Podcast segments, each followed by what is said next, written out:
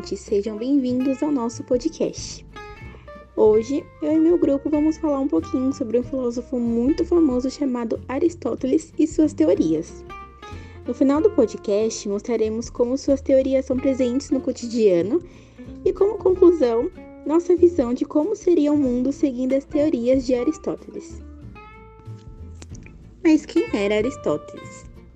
Aristóteles foi um importante filósofo para a Grécia Antiga e para o Ocidente em geral, visto que a importância dada por ele ao conhecimento empírico e as suas classificações sistemáticas do conhecimento muito influenciaram a filosofia escolástica e moderna e as ciências modernas que surgiram a partir do século XVI. O filósofo grego também se dedicou a estudos de logística que renderam bons resultados para a argumentação, para a linguagem e para a escrita filosófica até a contemporaneidade. Quando filósofos da linguagem desenvolveram novos métodos de se entender e estudar a logística. Aristóteles nasceu em Estagira, na Macedônia, teve uma sólida formação em ciências da natureza, algo que muito contribuiu para sua filosofia, foi discípulo de Platão, lecionou na Academia de Platão.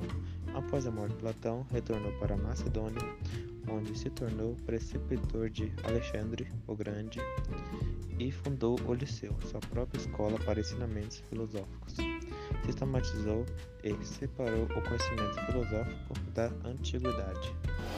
Aristóteles, o filósofo grego, criou uma teoria que consiste em tratar desigualmente os desiguais para se promover a efetiva igualdade. Se duas pessoas vivem em situações desiguais e forem concorrer nas mesmas condições, concretamente a desigualdade será perpetuada. As ações afirmativas seriam uma maneira de colocar essas pessoas no mesmo patamar de concorrência. Somos todos iguais? Temos os mesmos direitos? Essas perguntas são fáceis de serem respondidas, não é mesmo?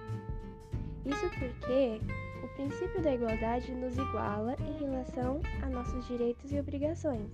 Mas também sabemos que, apesar de termos os mesmos direitos, esses direitos nem sempre conseguem abarcar a todos de maneira igual, pois existem certas particularidades entre indivíduos.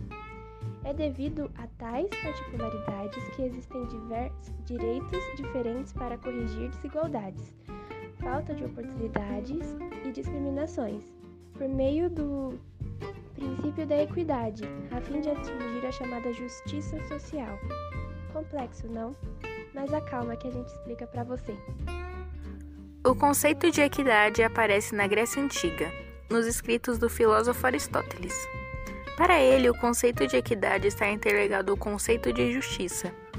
Isso significa que a equidade e justiça, em uma visão geral aristotélica, representa uma ideia similar. No entanto, o equitativo é considerado mais justo, não de acordo somente com a lei, e sim como correção de justiça legal, que não deixará lacunas sociais, pois irá prever particularidades e diferenças não observadas pelo tratamento generalizado da lei. A partir disso, podemos compreender que o princípio da equidade existe o reconhecimento das desigualdades existentes entre os indivíduos para assegurar o tratamento desigual aos desiguais na busca da igualdade. Há então uma necessidade de conferir a determinados grupos uma proteção especial e particular em face da sua própria vulnerabilidade. Acontecimentos do nosso cotidiano pode comprovar a teoria de Aristóteles. E um dos exemplos seria as cotas raciais, que são ações afirmativas aplicadas em alguns países, como aqui mesmo no Brasil, a fim de diminuir as disparidades econômicas, sociais e educacionais entre pessoas de diferentes etnias raciais. Algumas pessoas explicam as cotas raciais por meio do conceito de equidade aristotélica. Bom, um outro exemplo é a equidade e igualdade no feminismo. A professora Mais Izuko, acho que é assim que se pronuncia, esclarece que um dos principais objetivos do movimento feminista é a equidade de gênero e não a igualdade. E ela explica a diferença entre essas duas palavras. Falar que deseja igualdade é complicado porque o significado de igualdade é conflituoso, já que existe sim pessoas diferentes. Já a equidade é defendida pelos movimentos feministas, que reconhece a diferença entre as pessoas, como mulheres e homens, até mesmo entre as mulheres. Mas considera que essas diferenças não podem ser argumentos para desigualdades sociais, como por exemplo o fato de ser diferente a educação, a saúde, a justiça ou até mesmo os salários distintos. Comunidade LGBTQIA. Essa comunidade é outro exemplo fundamental da desigualdade, onde o gênero sexual das pessoas é julgado com violência moral e até física em muitos casos. A desigualdade e sofrimento que esse grupo passam diariamente trouxe para muitas pessoas a empatia de entenderem que eles não conseguem ter suas sexualidades escondidas pelo fato do preconceito das pessoas, começando a luta da liberdade da comunidade LGBTQIA. Desigualdade social. A desigualdade social é um processo existente dentro das relações da sociedade, presente em todos os países do mundo. Faz parte das relações sociais, pois determina um lugar aos desiguais, seja por questões econômicas, de gênero, de cor, de crença, de círculo ou grupo social. Essa forma de desigualdade prejudica e limita o estado social dessas pessoas, além de seu acesso a direitos básicos, como acesso à educação e saúde de qualidade, direito à propriedade, direito ao trabalho, direito à moradia, ter boas condições de transporte e locomoção, entre outros. Ela é um fator que é muito presente na sociedade atual e induz uma divisão muitas vezes extrema entre um lado bem afetado e um lado mal afetado. Para Aristóteles, a igualdade consistia em tratar igualmente os desiguais e desigualmente os desiguais. Esse pensamento do filósofo não quis desanimar preconceito entre as diferenças, mas considera que, já que essas diferenças existem, que sejam tratadas como tais, com a finalidade de integrar a sociedade.